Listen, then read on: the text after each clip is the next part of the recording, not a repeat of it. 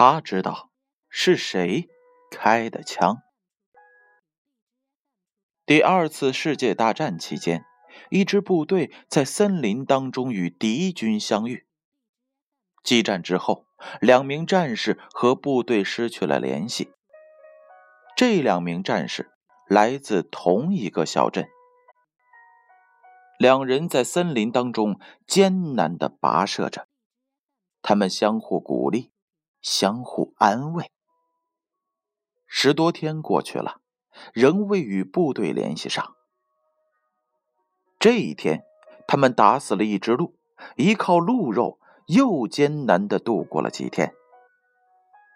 可也许是战争使动物四散奔逃，或者是被杀光，这以后他们就再也没有看到过任何的动物。他们仅剩下的一点鹿肉背在了那个年轻的战士身上。这一天，他们在森林当中又一次的与敌人相遇。经过再一次的激战，他们巧妙的避开了敌人。就在他们自以为安全之时，只听一声枪响，走在前边的士兵中了枪。幸好这一枪是打在了肩膀上，后面的士兵惶恐的跑了过来。他害怕的语无伦次，抱着战友的身体，泪流不止，便赶快把自己的衬衫撕下来，给战友包扎伤口。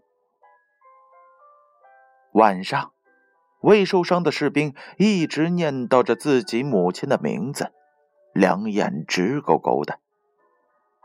他们都以为他们熬不过这一夜了，他们都以为他们过不了这一关。尽管饥饿难忍，可他们谁也没有动过身边的鹿肉。天知道他们是怎么度过那一夜的。第二天，部队救出了他们。事隔三十年，那位受伤的士兵安德森说：“我知道是谁开的那一枪。”他就是我的战友。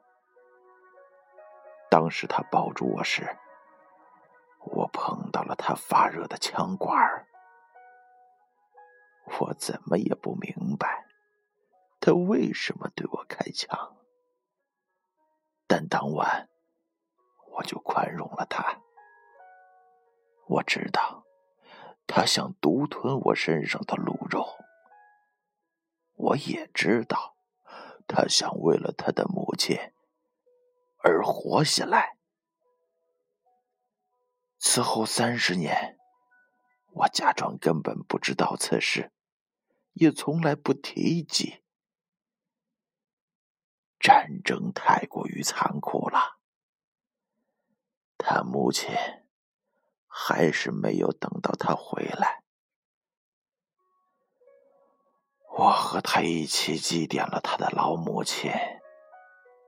那一天呀，他跪下来请求我原谅他，我没有让他说下去。我们又做了几十年的朋友，我宽容了他。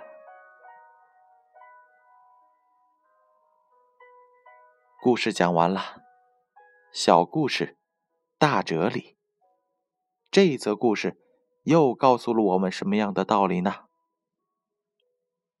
释迦牟尼说过：“以恨对恨，恨永远存在；以爱对恨，恨自然消失。”宽宏大量会使你的精神达到一个新的境界。即使一个很宽容的人。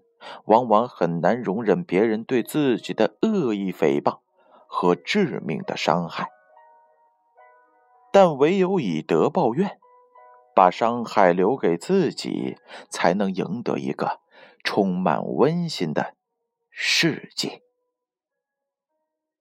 故事，他知道是谁开的枪，由建勋叔叔播讲。